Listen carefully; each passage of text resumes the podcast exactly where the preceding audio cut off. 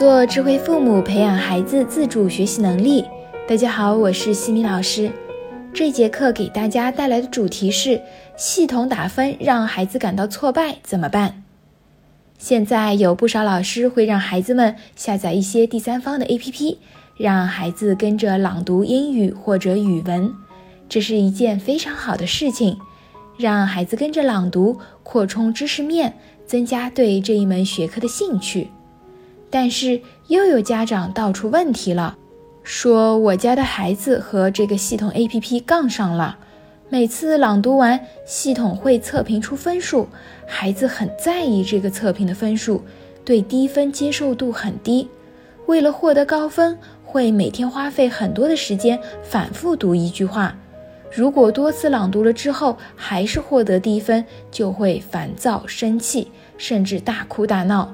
几次这么一闹呀，孩子对朗读的兴趣也降低了。作为家长，这个时候应当怎么做呢？如果是你，你会鼓励孩子继续加油，多读几遍，还是会让他停下来休息一会儿再读？又或者你会告诉孩子今天别读了，系统是不会打出满分的？你会选择哪一种做法呢？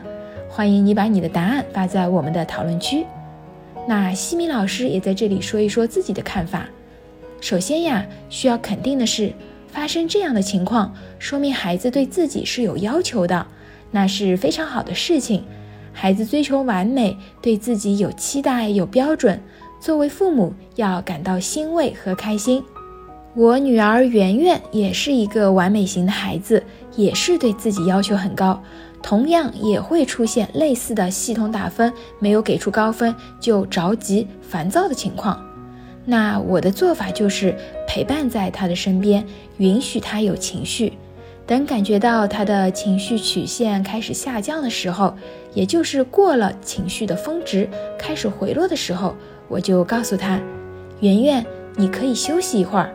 妈妈看到了你的努力，你已经做得非常好了。”他接下来呀，就会嘟着小嘴去自我调整一下。他比较喜欢画画。所以呢，他会比较喜欢通过画画的形式来给自己减压，往往十来分钟一幅图画好了之后，他就又乐呵呵的了。而这个休息过后，他也往往已经忘记了之前的烦恼，不会再去重新录，会接着去做其他的事情。其实呢，这个过程重要的是让他把情绪自然的流淌出去。如果孩子会抱怨、愤怒，那么我们也可以采用倾听的技巧，解读和反馈他当下的感受，并且去核对。比如你的孩子因为系统打了低分，在那边生气的话，你就可以这么说：“宝贝，看起来你有一些愤怒，是吗？宝贝，试了好多次都没有得到高分，一定很沮丧、很失落，对吧？”然后我们对孩子进行同理，引导孩子把内心的不满给发泄出来。当孩子把情绪垃圾给倾倒完了，心情就平复了，然后让孩子休息一会儿，不用一等心情平复就继续朗读，以免再次激发怒气。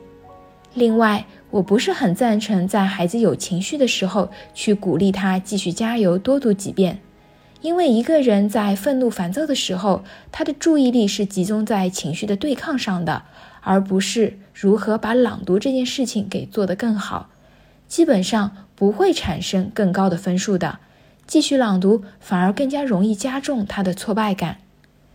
对于完美型的孩子，平日里我们要注意多给孩子减压，而不是提更高的要求。他们本身就很追求完美，他们的情绪雷区是批评他们不完美时就会愤怒，同时当他们自己没有达到自己的要求，也会非常的自责，容易产生情绪。说的直白一点，就是自己和自己过不去，所以我们要避免给这一类孩子提更高的要求，或者建立太多的规则，因为完美型的孩子自己就会给自己制定很多的要求与规则，而如果家长还给孩子进行增加，就会限制他们的成长。另外，在日常中，如果孩子没有达到自己的要求，他自己的内心会有强烈的自责感，这个时候，我们作为家长，应该多用正面的词去鼓励孩子朝着积极的方向前进，而不是用批评的方式来加重孩子的负担。我们要引导孩子不用为自己犯错而自责，应当学着放下错误，接纳自己的缺点和不完美，朝前看。那希望今天的课程也能够对大家有所启发。如果你还有什么其他育儿的问题，也欢迎在评论区留言，我看到之后会给予反馈哦。在下一期的课程中，我将会和大家分享老师布置的作业不批改如何应对。感谢各位收听。如果你喜欢西米老师的课程，欢迎在评论区给到反馈意见。在节目的最后，西米老师要给大家送福利了。关注我们的公众号“西米课堂”，后台回复“绘本”就可以免费领取海量高清绘本故事读物。感恩你的聆听，我们下次见。